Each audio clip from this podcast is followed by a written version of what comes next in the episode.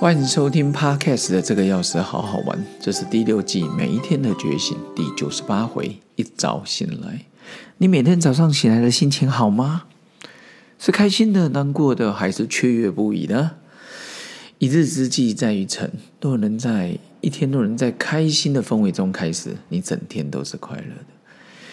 每天的早上，听到城市的声音慢慢的苏醒，虫鸣鸟叫，声车子穿梭，我们在龙潭还有直升机的声音，人声鼎沸，还有旁边的那个学生上学，处处充满着生机。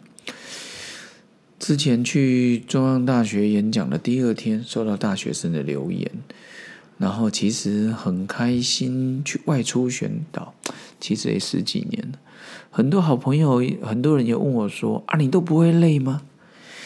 记得那一天去电子学院演讲完之后，早上收到来自男学男同学的回应，后来也印象中促成了后来去大华中学，带了他们六七个同学，然后去大华中学，然后去进行一些分享。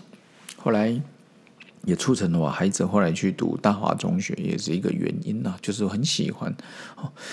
然后中午又收到另外一个女同学的回应，然后记得有一天下午就去建德国小，哦，那个有个女主任，我跟她非常熟，然后跟呃建德国小的教师研习，哦，有一场讲座研习，然后就在那种很快乐的气氛中合影留念。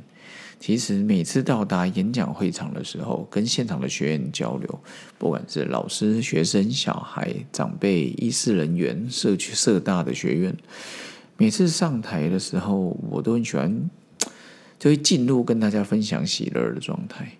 不论是学生的回应，或是大家都知道，我很感谢我的国小的老师丁志明老师。好，听过我演讲的国小那一段，就会知道。在药局上班的时候，在演讲的时刻，与民众的接触，进修班的学习，还有跟孩子玩啦，好朋友聚会啦，还有家人的相聚啊。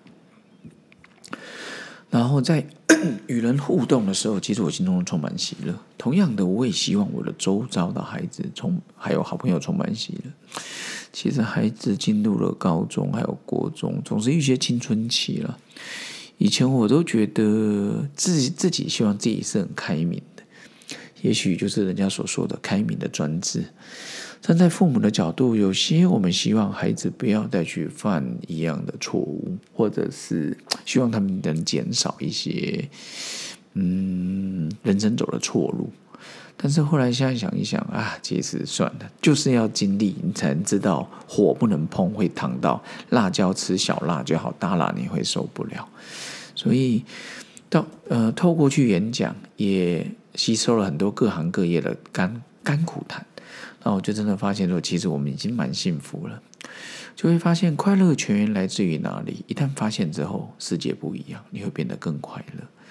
演讲让我开阔了视野。触角延伸，常遇善友，知足感恩，发现了人生快乐的秘密。所以有时候我一上台就会分享，就忘了时间。所以我现在很习惯，就会定时。假设要讲一百分钟，我就定时九十二到九十五分钟，留个几分钟做个 ending 哦。然后 也超感谢很多好朋友或学生啊、老师们是现场或私下回应的伙伴。您的回应常常让我觉得很感动。好，增添动力，就像阿妹说的，怎么都不会累。我想大概是这个意思。一早醒来，刚刚讲到可以认识很多，这边讲一个，大家就当成我讲故事就好。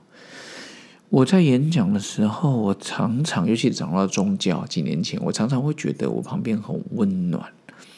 直到有一天，反正就做节目嘛，哈，直到有一天，有一个药师，一个药局的先拜。啊，就是徐展才药师，我叫他才哥啦，哦，呃，我心中的大人之光之一。